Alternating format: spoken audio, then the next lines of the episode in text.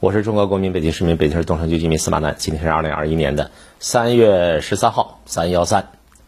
美国那个黑人啊，弗洛伊德，他不是被那个警察给跪杀了吗？虐杀，所以美国出现黑名贵运动，所以美国很多地方出现大规模的抗议。这件事情过去一段时间了，最近弗洛伊德的家人收到了。或者将要收到一笔钱，这笔钱有多大一笔？您猜猜？这个赔偿金两千七百万美元，两千七百万美元，你要换算成人民币，你想想这是多大一笔钱？这叫赔偿。这个赔偿哪儿来的呢？是和市政府达成协议得来的。我看了一会儿，我看不太明白，这两千七百万美元里边，五十万拿出去。被叫做什么？叫地区提振金，就是弗洛伊德家人拿不到了，这个钱呢由由由这个地方拿去了啊，提供给弗洛伊德死亡的这个地区使用。这咱们中国商场上容易把这事儿理解成提成是吧？见者有份儿还是怎么着？这里边律师费多少不知道，没讲不知道。地方警察局出钱，还是联邦警察局出钱？市政府从哪里出这笔钱也不知道。乔治·弗洛伊德家人呢，在去年七月的时候，他针对呢，这叫明尼阿布利斯这个城市的名字叫明尼阿布利斯啊，发起诉讼啊，叫他们赔偿。如今呢，他们在对方答应给两千几百万美元之后啊，他们在一个声明当中说了，说本次达成意见一致是美国历史上民权。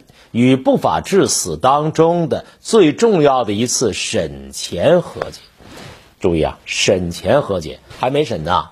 那警察、手办和其他几个人死不死，是吧？你让人致死，你偿不偿命不知道，判多少年不知道。那这时候呢，给钱了，给了这么大一笔钱。对于一个以空前规模发钱的政府来说，啊，这钱。不算多，你两千两千八百万，那多少钱？那美美联储想印多少印多少。所以呢，对美国政府来说，捉襟见肘的同时啊，这个时候捉襟见肘，没钱，没钱，没钱。这个时候想印多少印多少，这就是美国，所以非常怪诞的现实。在美国能用钱来解决问题的，那就不是问题啊。那如果拿钱你们能消停啊，这比呢全国再次发生大规模的这种的暴力抗争。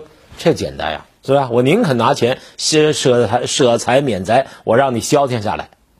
但是问题产生了，给钱能够缓和矛盾吗？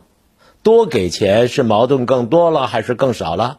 给了一大堆，让所有人看了以后眼啊眼馋。我上班一辈子都挣不着这么多钱，我现在呢，这事儿变成了更复杂的问题了。所以呢，这个消息一旦传出，我看了看，大家议论七嘴八舌。比方说，白人种族主义者就在这诅咒。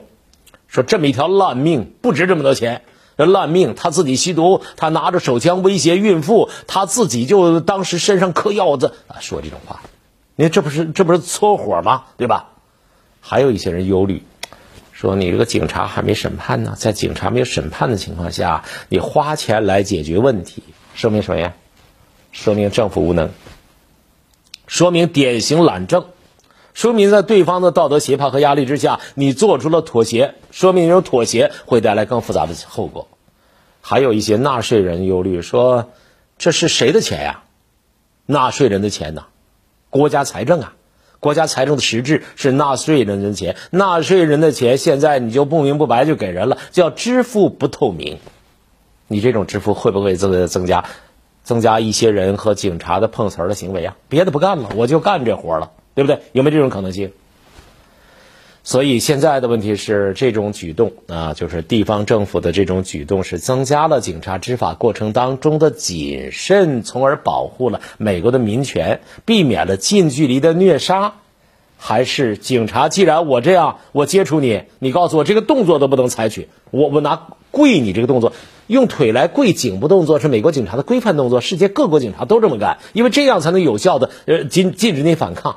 当然，这次的跪的时间有点长，以至于那个美国黑人说：“弗洛伊德说，我我不能呼吸啊，不能呼吸也跪死你，直到把这人跪得奄奄一息。”那现在既然这个动作不能采取了，有没有可有有没有这种可能性？我不能跪你了。那好，你有反抗，你两米多大个子，对吧？增加射杀的数量，有没有这种可能性？总而言之，按下去葫芦起来瓢，花钱没有买来平安。政府的这笔钱没花明白，很多人看着这笔钱眼晕眼气眼馋。啊，刚才我说错了，不是两千两千八百万，两千七百多万。那那一百万我给多说了，那叫叫我赔，我赔不起。造成弗洛伊德去年五月二十五号死亡的这个警察呢，叫叫德雷克肖文呐。目前他依然在押，面临着谋杀啊。这个杀人等指控，还有三名的，还有三名其他的随从呢，面临着指控。这事儿呢，本来这件事儿如果媒体不曝光，就可能像很多很多的黑人遭到虐杀的事件一样，被淹没在大量的案件当中了。但是经过媒体、社交媒体的曝光，这个视频传遍了全世界。当时一个人旁边在那就非常职业的，就远距离在那儿。镜头推上去，就把这一切拍起来了，连同这个黑人啊，他在那喊“我不能呼吸”，都给拍起来了。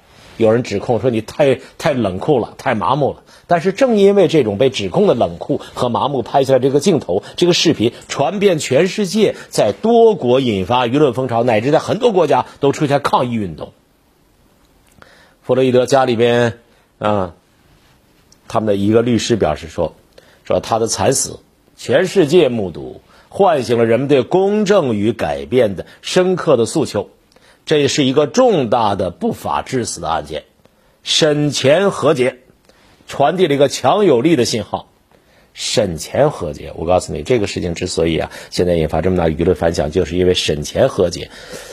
这个这种案子是个刑事案呢，把罪犯判了，然后家里边依照美国既有的法律，该给多少钱给多少钱。你这是法律之外，突然间给这么大一笔钱，叫做审前和解，这件事儿不合规矩呀。难怪叫黑命贵，果然黑命贵，不是一般的贵，两千七百万那是相当贵。但是这件事情本身能够由此作为案例，其他的美国黑人遭到虐杀都拿到两千七百万吗？美国黑人的生命是重要的，针对有色人种的警察暴力必须结束。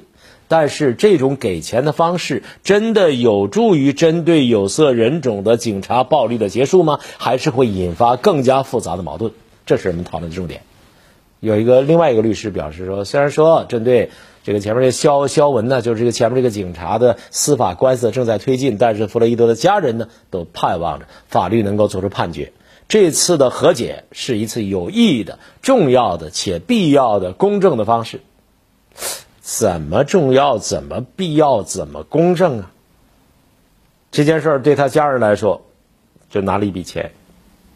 他拿到这样一笔钱，是意味着影响就很大，负面作用很大，所以呢，事儿闹大了就能拿到更多的钱吗？如果是这样的话，那岂不是助长在美国此起彼伏的更大规模的这种街头的骚乱行为吗？因为闹大了嘛，闹大了，闹而优则钱。所以这事儿很多人就说讽刺话，说讽刺话，说弗洛伊德你怎么给这么点钱呀，对吧？弗洛伊德一个人扳倒了川普。那多少民主党人的议员你都做不到的事情啊！那拜登竞选经费多少个亿啊？他这个弗洛伊德是民主党的大救星啊！从这个角度来说，两千七百万不是多，而是少，这当然是反话，对吧？有一个人说，这个判决结果啊，一方面是警察执法的时候更小心，另外一方面呢，警察避免近身接触，反而增加了平民，特别是黑人被枪击的可能性。有人警告说：“别太高兴，别高兴太早了。”包括他们的家人，以后警察会更习惯于、更、更、更倾向于用枪，而且美国的枪啪啪啪啪啪连六发六连发，用枪。美国的无数的判例证明，用枪的警察基本上啊被判无罪。我判断你你有这个反抗行为。你的反抗行为可能导致袭警，可能导致警察或其他执法人员以及路上行人的人身安全，所以我用枪击毙了你。警察很少受到受到指控。那也有人说，这个这个人呢，其实他也不是什么好人，他用枪指着孕妇的肚子，然后呢上门这个勒索他，他他他去这这个警察，警察还没判罪，你就给了他两千七百万，都是纳税人的辛苦钱，以后呢会有呢多少啊拘捕和威胁警察的黑命贵前赴后继。前不久，呃，不是前不久，去年年初啊。美联航呢有一个美联航殴打一个一个医生，那个医生刚一看哦亚裔，后来知道是个越南裔的医生，这事儿也赔了很多钱。在美国要闹就闹大，如果你针对对方是大公司或者政府，最好随时准备拍视频上传，反正美国人支持呢，闹得越大就给钱越多。但是如果遇上流氓痞子，那你只好就自认倒霉。也有人呢说这件事儿啊，是不是可以这么看？在美国，钱能够解决所有的问题，包括所谓正义问题。给钱多了，就表明呢，这事儿呢已经正义的得到解决了。但是，在美国，那些为国捐躯的军人和牺牲在岗位上的警察，能够拿到这么多钱吗？啊，天下的事儿啊，就怕对比。这一对比，还真是，啊。也有人呢说这种俏皮话，说以后啊咱也不买生命保险了，到时候咱就跟美国大兵、美国警察做他一个英勇斗争，然后赔偿金啊，赔偿金是多少钱？赔偿金是你去保险的两千七七百倍，穷人的家庭又有了希望。这件事儿，我告诉你，你得佩服一个人。佩服两个人，就佩服人家家里边弗洛伊德家里边聘请的律师，美国律师啊，我告诉你，他那种抗辩能力啊，他那种那个找理由的那种能力啊，他相当程度上能够决定这个案子是怎么往哪个方向转。律师能分多少钱和律师使多大劲儿，以及使了多大劲儿分多少钱这件事儿啊，密切关系的。有人说，好，这诉讼律师明面上能分掉三分之一，其实可能更多。因此，有人就在那儿叨咕啊，说我们一辈子辛辛苦苦上班打工，连这个七百万的零头挣不到，这是什么世道啊？让我就哭一会儿。警察杀人，百姓赔钱，什么世道？还会下次？反正有人赔钱，就基本上就。所以现在呢，地方政府呢给了两千七百万这件事情得到的反应，基本上都是一些负面的，很少有正面的反应。美国黑人。在美国这个社会，他处于什么样的地位？那当然是是吧？经常性的，或者说遗遗留下来的，没有得到彻底解决的，呃，受奴役、被欺负的地位。有一个美国黑人医生死于美国新冠病毒肺炎，啊，肺部出现炎症，那医生却拒绝给他服药，所以他控诉美国医疗体系中存存在着种族歧视，黑人就是这样被虐杀的。这种情况在美国司空见惯。上个世纪二十年代，就是一九二几年灭绝的原因，因为他们自己干过这事儿，他就怕别人说这事儿，于是他们就拼命说你种族灭绝，你也种族灭绝，好像说了你种族灭绝，他自己就不存在种族灭绝的事儿一样。美国黑人的事情是个极其复杂的事情。美国在建国殖民地的时期，黑人是什么？黑人不是人，是奴隶。一人一票是不包括黑人的，黑人不是人。那个时候白人没钱，那也没有一人一票的机会，所以黑人完全他从属于财产，按照财产权来处置黑人的性命。黑人呢，他的他是财产是物品，拥有处置他们的权利的，当然是来自于欧洲的那些白人。这个阶段对黑人的歧视，本质上是历史久远久远。Long long ago，往前倒倒倒倒倒倒到什么社会？倒到奴隶社会，是奴隶主对奴隶的歧视。废奴以后嘛，美国建国以后不是废奴了吗？废奴了，奴隶制度的合法性呢取缔了。但是呢，这个事儿啊，作为一种歧视，一直延续下来了。到了后来呢，对黑人的歧视是统治民族对被统治民族的歧视。我觉得这么认识可能更清楚，也就类似于中国历史上也有啊，元朝对吧？不分几种人吗？元朝统治者对汉人的歧视，汉人排在最下边，比色目人位置还要低，这是一种民族的压迫。可是到了二十世纪初的时候，啊，事情发发生变化了，大批的南方的黑人浩浩荡荡向北方城市啊迁徙，进军华盛顿。这个时候，大批的黑人来了，到了纽约了，到了华盛顿了。第一，没有知识；第二，没文化；第三，我只是会种植香蕉啊；第四，我到这以后，大量的犯罪。这个时候呢，在美国历史上叫做什么呀？叫黑农城市化运动。三没有身份啊，没有钱，什么都没有，合法生存空间没有，上升的渠道没有，他们只能干最低贱的活，常常和犯罪和各种丑恶现象连连在一起。又经过差不多一百年，渐渐融入了美国社会，但是对他们其实没有问题没有解决，因此才会马丁马丁路德金，我有一个梦想。他们在城市扎根以后，美国社会的开放性、流动性越来越强烈。黑人呢，干什么都有。最牛的是奥巴马，直接总统都干了。一个世纪，他们就从父辈的农奴时代进入到了美国社会的各个方面。应该说，这也是历史的进步了。但是，种族歧视的问题没有解决。正因为种族歧视的问题没有解决，在某些地方相反相当严重，很扎眼睛啊。马丁·路德·金的梦想就依然还是梦想。今天赔偿金额如此巨大，这能说明什么呢？说明这个个案呢，无助于改变黑人受剥削、受压迫、被奴役、被歧视的现状，反倒成了美国法治社会的笑话，是吧？中国有句老话叫什么呀？叫进退失据呀。你当然你跪死他，你虐待他，这不对。你突然间给他两千七百万。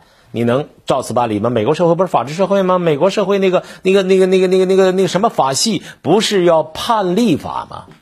那如果以此为判例的法，呃，判例法的话，美国可能这样处理吗？美国可能这么处理吗？那当然不可能啊，不可能！你这么处理，只会治私一焚，越弄越乱。